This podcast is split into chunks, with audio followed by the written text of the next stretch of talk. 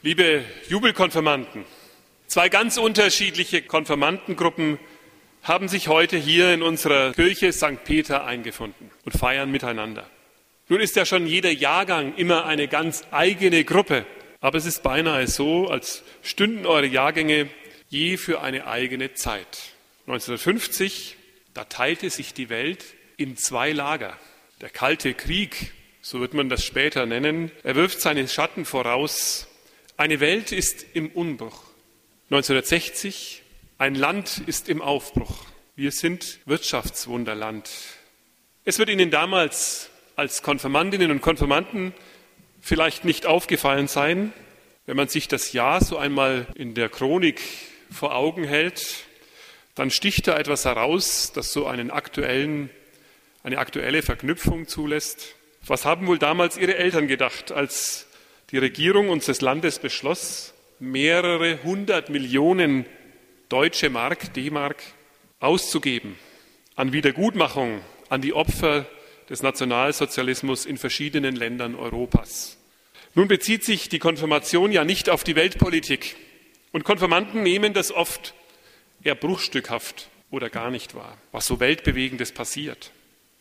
Und doch, die Zeit, in der wir aufwachsen, sie prägt uns sie prägt unser Leben. Und da haben wir alle in den letzten 60 Jahren doch etwas gemeinsam. Das Misstrauen gegen einen Führer. Und mag er noch so sehr behaupten, dass er es gut mit uns meint, wir wollen alles, bloß keine blöden Schafe sein. Das ist ein bisschen paradox. Wölfe wollen wir ja auch nicht sein. Und so wissen wir manchmal so in diesem Spiel zwischen Schafen und Wölfen gar nicht mehr so recht, wo wir hingehören. Aber eines sitzt tief in uns, wir wollen nicht treu doof irgendeinem Führer folgen, der uns für seine Zwecke missbraucht und uns zu Millionen ins Verderben schickt. Also wollen wir gut zuhören und genau hinhören, um zu verstehen, was Jesus meint, wenn er sagt, was wir heute in dem Predigtabschnitt hören. Johannes 10, 11 bis 16 vom guten Hirten. Jesus sagt, ich bin der gute Hirte. Der gute Hirte lässt sein Leben für die Schafe. Der Mietling aber, der nicht der Hirte ist, dem die Schafe nicht gehören, der sieht den Wolf kommen und verlässt die Schafe und flieht. Und der Wolf stürzt sich auf die Schafe und zerstreut sie. Denn er ist ein Mietling und er kümmert sich nicht um die Schafe. Ich bin der gute Hirte und kenne die meinen und die meinen kennen mich. Wie mich mein Vater kennt und ich kenne den Vater und ich lasse mein Leben für die Schafe. Ich habe noch andere Schafe, die sind nicht aus diesem Stall. Auch sie muss ich herführen und sie werden meine Stimme hören und es wird eine Herde und ein Hirte werden. Herr, wir bitten dich, segne dein Wort an uns. Amen. Darf ich Sie fragen, wenn Sie heute so im Gespräch miteinander sind, feiern und zurückblicken auf Ihr Leben, wem sind Sie nachgelaufen? Wer oder was hat Sie begeistert in Ihrem Leben? Da gibt es ja so vieles. Gerade wenn man jung ist, will man die Welt entdecken. Und wie heißt es so schön? Es steht einem die Welt offen. Natürlich ist das auch ein bisschen Unsinn, denn wenn man jung ist, muss man erst einmal Geld verdienen. Sonst steht einem die Welt eben doch nicht offen. Also widmen wir uns der Ausbildung, dem Beruf. Wenn man sich nach langen Jahren wieder trifft, dann ist das ja eine der großen Fragen. Und was ist aus dir geworden? Was hast du mit deinem Leben gemacht? Und ganz oft kommt als erste Reaktion die Antwort, ja, das und das habe ich gelernt, aber das übe ich nicht mehr aus. Oder so ähnlich. Was ist aus dir geworden? Und dann kommt natürlich noch etwas anderes dazu. Etwas anderes, das auch in unserem Leben dazu gehört. Wir möchten einen Partner finden, einen Ehepartner, der uns in unserem Leben begleitet, für die Familie brauchen wir dann ein Häuschen und Kinder, Karriere. Schließlich geht es um noch ein bisschen mehr Luxus und Verreisen. Man gönnt sich ja sonst nichts. Und dann kommt heute der Pfarrer und fragt, wem sind Sie nachgelaufen? Na, gute Frage, das ist ja vielleicht witzig. Das Leben reißt einen ja geradezu mit sich fort. Und im Strudel des Lebens weiß man manchmal gar nicht, man, wird man gezogen oder wird man geschubst und getrieben. Und je schneller man vorwärts kommt, je weiter man vorangeschritten ist, je mehr Ziele man erreicht hat, vielleicht wird dann im Laufe der Reise, die Reise selber, ganz merkwürdig sinnlos. Man fragt sich, wer treibt mich eigentlich voran? Deshalb die Frage einmal andersrum gestellt. Wer ist Ihnen nachgegangen in Ihrem Leben? Wer war hinter Ihnen? Vielleicht saß da etwas in Ihrem Nacken. Es könnte ja die ängstliche Frage gewesen sein, die wir ganz oft auch bei unseren Präparanten und Konfirmanden spüren. Ich möchte dazugehören. Ich möchte angenommen sein. Wer mag mich so, wie ich bin? Oder war es die Sorge um den Beruf? Was kann ich leisten? Um wie viel lässt sich das noch steigern? Werde ich nur geschätzt, wenn ich Leistung bringe und immer mehr Leistung? Wie wichtig ist es, welche Summe auf meinem Lohnzettel steht? Oder war es der Kampf um eine zerbrechende Ehe und Familie mit der Frage im Hinterkopf, was bin ich den anderen eigentlich wert? Darf ich der sein oder die, die ich eigentlich bin? Verstehen Sie mich? Unser Leben ist voller Zugkräfte, voller Antriebskräfte. Man kann sich darin verlieren. Wir versuchen, das Leben mit beiden Händen zu greifen. Und trotzdem gibt es Werbesprüche wie diesen. Wohnst du noch oder lebst du schon? Also irgendwas wird darin ja sichtbar und hörbar angesprochen bei uns, dass wir immer so ein bisschen auf der Suche danach sind, ist das wirklich das ganze Leben gewesen? Oder gibt es da noch mehr? Wo war das Leben in eurem Leben?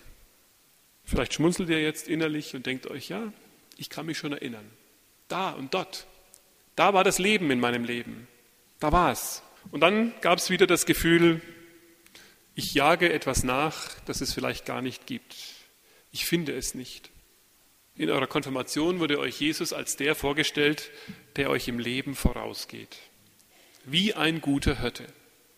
Darum, so behaupte ich, geht er euch nach, wenn ihr euch verloren habt. Und deshalb will er euch heute ganz neu begegnen.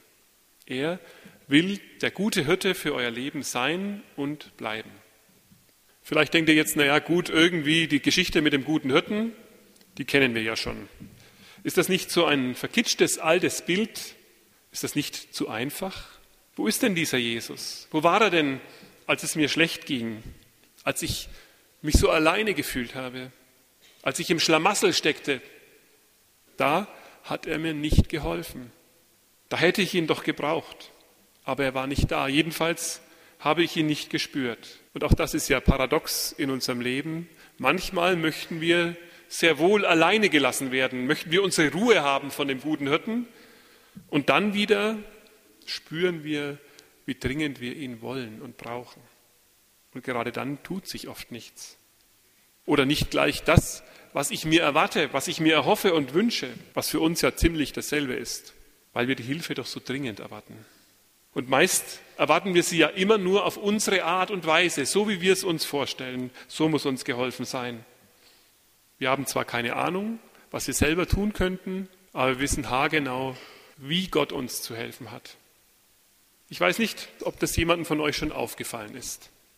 Der gute Hirte ist der gute Hirte, aber er ist kein perfekter Aufpasser.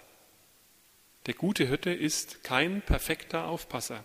Dem gehen tatsächlich Schafe verloren. Warum? Weil er keine totale Kontrolle ausübt. Weil er die Schafe führt und nicht einsperrt, nicht gängelt. Weil er ruft und vertraut, aber nicht kontrolliert und treibt. Das ist das Bild des Vertrauens, das Jesus hier ausspricht. Lasst euch das zu Herzen gehen. Er geht voraus, er ruft und lädt ein und ihr könnt seinem Ruf vertrauen und ihm folgen. Keine Wachhunde, keine Drohungen, wenn du nicht, dann nur eine Stimme, die einlädt. Und wenn du sie hörst, dann schafft sie Vertrauen in dir. Du spürst, zu dem gehöre ich und der gehört zu mir. Der ist es, der all das, was mir noch fehlt im Leben, vollständig macht. Bei dem will ich bleiben, mit dem will ich zu tun haben. Ich weiß nicht, seid ihr jetzt enttäuscht, dass ihm, dem guten Hirten, Schafe verloren gehen? Seid es bitte nicht. Seid nicht enttäuscht. Er gibt alles dafür, dass jeder zurückkommen kann. Er setzt sein Leben dafür ein, dass sie gefunden werden. Und während ihr denkt, er denkt ja gar nicht an mich, ist er auf der Suche nach euch und ruft und hofft, dass ihr seine Stimme hört und ihm folgt. Einmal habt ihr, liebe jubelnde und nicht jubelnde Gemeinde, Ja gesagt. Ja, dem will ich folgen. Heute an diesem hohen Festtag sollt ihr diesem Anspruch Jesu, der gute Hirte für euer Leben zu sein, wieder neu euch stellen. Heute sollt ihr euer Ja bekräftigen. Und dieses Ja hier in der Kirche verbindet euer Leben ganz neu mit diesem Jesus. Manchmal habe ich den Verdacht, dass Menschen dieses Ja missverstehen, falsch verstehen. Die kommen dann ganz begeistert und sagen, ja, Jesus, den kenne ich. Da habe ich schon mal einen guten Vortrag gehört. Da habe ich was gelesen in einer Abhandlung, in einem Zeitungsartikel, vielleicht einen Abschnitt in der Bibel oder so. Über Jesus, da habe ich schon mal einen interessanten Film gesehen. Damals, damals im Rallyeunterricht. Was glauben Sie, was wir damals über diesen Jesus diskutiert haben? Versteht mich nicht falsch. Das alles ist nicht verkehrt. Das alles ist gut, aber zu wenig. Das ist sowas wie die theoretische Führerscheinprüfung, aber die macht keiner, um sich dann nicht später einmal ins Auto zu setzen und zu fahren. Da fehlt die Praxis. Dieser Jesus lebt. Dieser gute Hirte, er ist wirklich gegenwärtig. Das ist mit ihm wie mit den Menschen, die um uns herum leben. Wenn wir Ja zu ihm sagen, soll es Lebenskonsequenzen haben, soll es praktisch werden. Ihr könnt diesem Jesus wirklich vertrauen. Ich sah mal einen schönen Aufkleber. Da hieß es drauf, der Mensch denkt und Gott, ja, lenkt, denken wir. So steht es ja auch im Buch der Sprüche. Aber da stand was anderes. Der Mensch denkt und Gott lacht, stand da. Ja, und jetzt denkt nicht, Gott lacht euch aus, sondern könnt ihr euch Gott einmal so denken wie einen wirklich guten Hirten? Der Mensch denkt und Gott lacht vor Freude über euch. Gott freut sich über dich. Vielleicht habt ihr das noch nie so gesehen.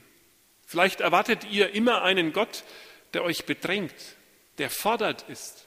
Aber der Gott, von dem wir sprechen, er hat leuchtende Augen. So wird es im Schlusssegen der Gemeinde immer neu zugesprochen.